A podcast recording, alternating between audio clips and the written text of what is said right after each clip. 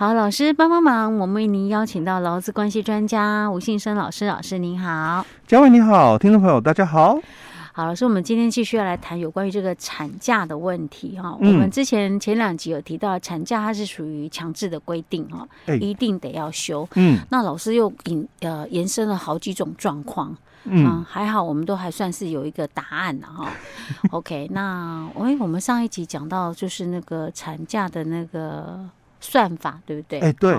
然后后来发现，因为产假它有分好几个不同的等级啊，嗯、就是不同天数啊。嗯、哇，那如果是刚刚好，就介于那个满未满，哎、欸，对。哦，那就差很多，对，差很多。可能会介于有天数，不要就是天数多，哎、呃，就是产假的日期，然后天数的差异，对还有就是有可能会有。薪资跟没有薪资的问题哈，然后我们上一次还提到了说，其实像以那种天数比较低的，呃，因为就是没有没有明定说要给薪资嘛，嗯，那可能有一些公司就不会给薪资，嗯，那变成说可能劳工就没有那几天就没有收入，嗯，那老师有问了一个问题，就是说那可不可以请病假？哎，对，好，那。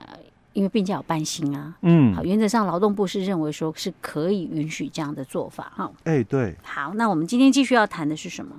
那我们接着来谈哦，嗯，那这个分娩前哦，嗯哦，分娩前的这个钱到底可以提早多久？多早哈？对，因因为我们这个。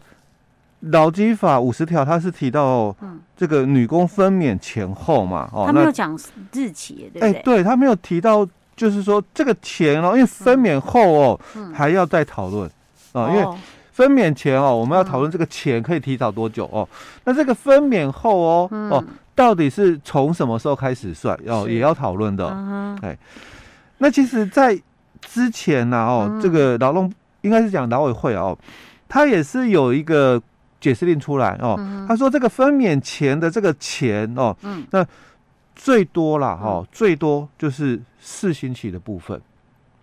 哦，哦就是，但是有些人会提早那么早，应该是可能需要安胎或什么吧？哎，对，对，所以他可能需要，所以他讲说最多就让你四星期，因为我最少哈，你要保留哦四星期的这个。这个分娩后的那个坐月子的时间，哦，是，所以他为什么用四星期？对，有这样的考虑。对，但我我觉得哈，嗯，其实四星期也才二十八天，如果以依照我们的这个习俗来看的话，也不太够。你说坐月子吗？哎，对，坐月子的时间，坐月子一定要满满三十天吗？哎，看还要看哦，我我我没有那个性别歧视，是老一辈说的哦。哦 那个男生的话就三十天满，嗯，那女生的话要就提早一天。就结束哦，真真的有这样的说 法？对，因为我那时候 这是老一辈的哈。哎，对，老一辈，我我们强调我没有性别歧视哦，哦，但是老一辈的说法他是他是这样讲的哦。好，那解释令他就提到了，他说哈，最少应该要保留四周的这个产假的一个额度哦，来做这个分娩后的这个一次请病的一个部分。嗯，所以他强调前面的这个部分哦，嗯，也是可以这样。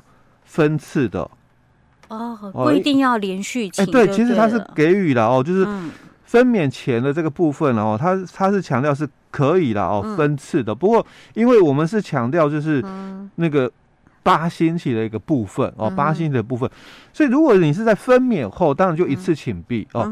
那因为早期哦是没有所谓的这个安胎假的问题哦，所以当然他就允许，嗯，哦，你可以提早。哦，来请哦，但是因为后来哦，嗯，我们这个性别工作平等法哦，它很清楚去提到的这个安胎假的一个部分。嗯，那其实，在劳工其他规则里面，它也是有哦，嗯、只是说规定上哦，位阶哦，不像这个我们的这个性别工作平等法这么高哦，因为毕竟劳工请假规则它是一个命令的位阶哦，是，那它也是讲就是说。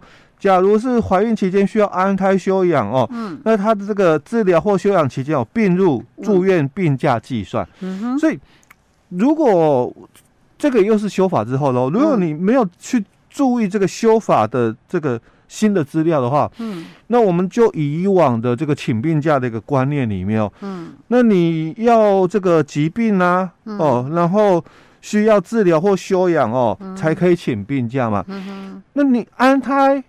也不需要到安医院安胎，在家里休息安胎也可以啊。嗯，所以能不能请病假？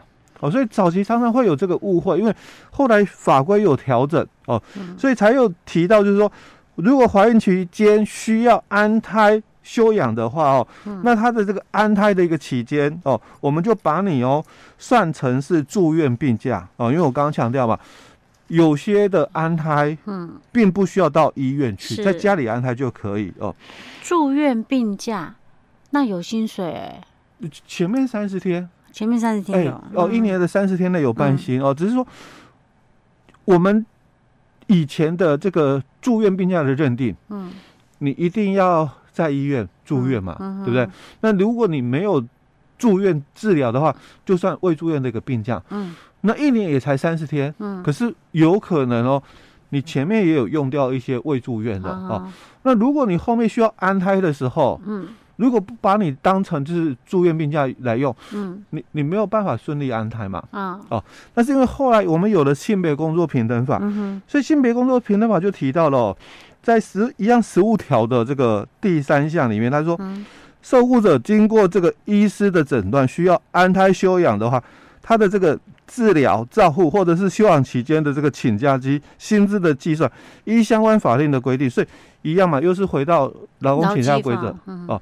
他说有半薪哦，嗯、所以因为后来有性别工作平等法了哦，所以我就比较不会认为说你。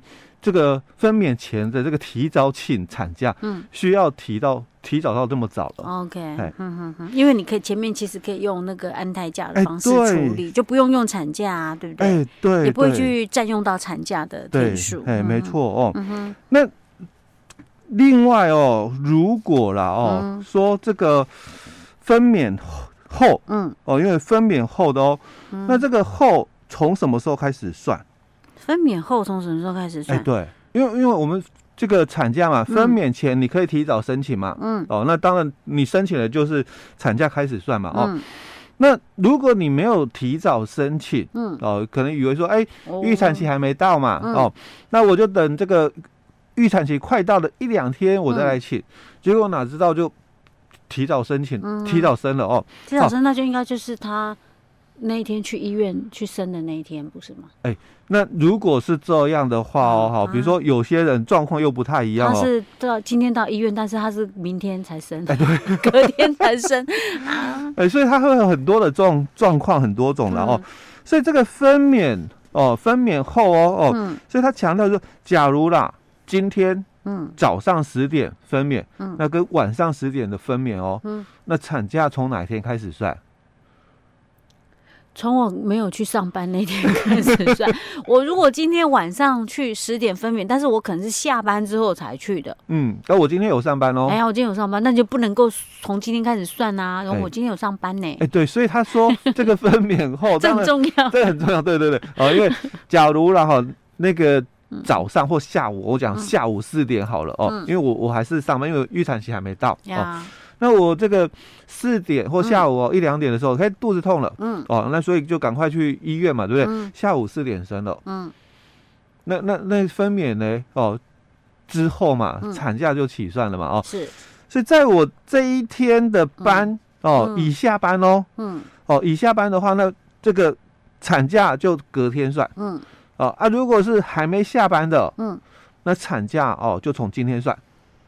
可是我早上已经上过四个小时的班了呢。哎，欸、对，所以那应该算半天吧？哎、欸，没有没有，因为我们是以日计，没有半日计啊。这样，那我不能今天请病假，我从明天开始算可不可以啊？欸、不行不行啊，因为法规他是讲分娩后，这样我，欸、这样我浪费半天呢、欸。对，没办法。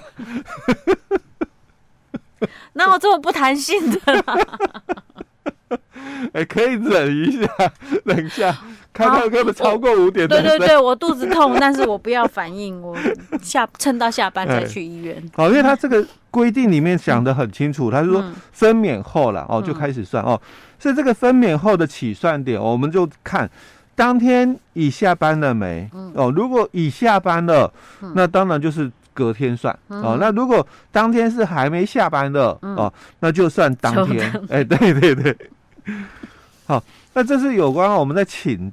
这个产假的一些规定哦。嗯。那接下来啊，我们就要谈重要的一个概念了哦。嗯。那钱怎么算？钱怎么算？哎，对，产假的工资怎么算哦？嗯。那其实哦，这个法规里面他讲的是比较简单，他说，嗯、那你就看年资嘛，年资满半年就全薪嘛，嗯、没有满半年就半薪嘛，嗯、哦。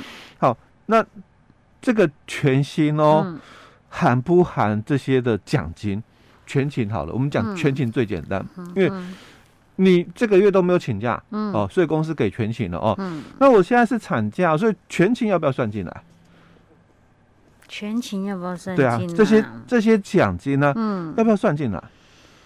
因为法官没有讲的很清楚，他只有讲，嗯，给半薪，给全薪。对 对对，他没有讲是平均工资还是什么工资？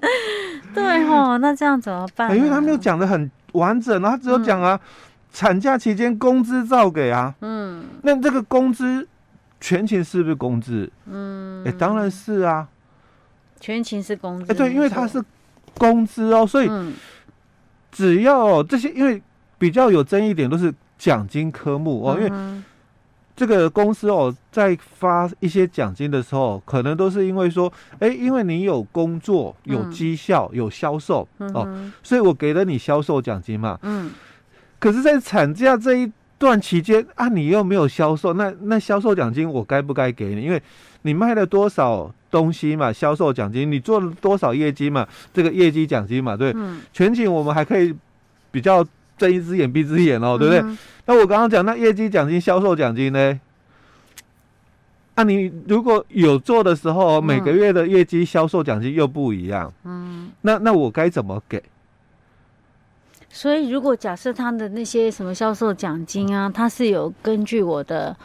真正的销售的金额，或者是我的那个上班天数而有做调整的话，那我觉得他不给还合理。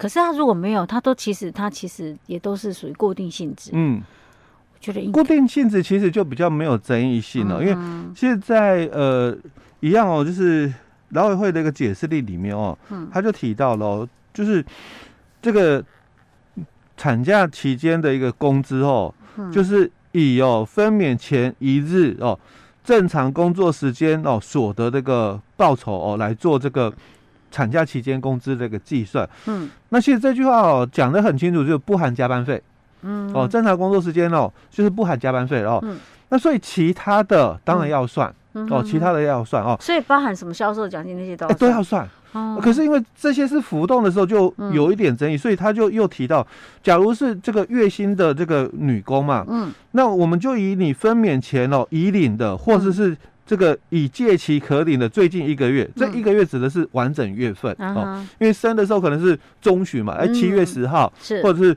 八月的二十号哦，那我们就讲前一个月完整的，哎，对，完完整的一个月哦，那完整的一个月的这个工资除以三十，那就是。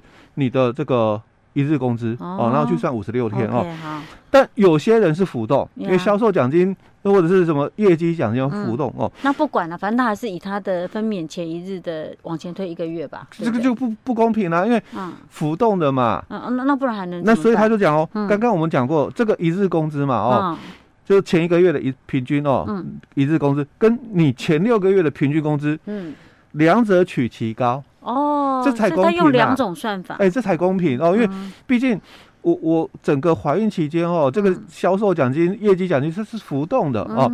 那如果是浮动的话，当然就用六个月的平均工资来看哦，两者取其高，因为高的我们就用它保护劳工嘛，所以这个用这个比较有利劳工这个原则。是，不然有些人碰到大月小月差很多。哎，对对对，好。那这个是月薪的，对。那如果其他呢？在其他又又有争议性了，因为我们的这个给付的一个部分，尤其是哦，像实心的，嗯哼，哦，那它的一个标准呢，嗯，哦，又不一样了。是 OK，哦，这个又很复杂，哎，对，没错。所以我们要到下一集才能够跟大家分享，嗯。嗯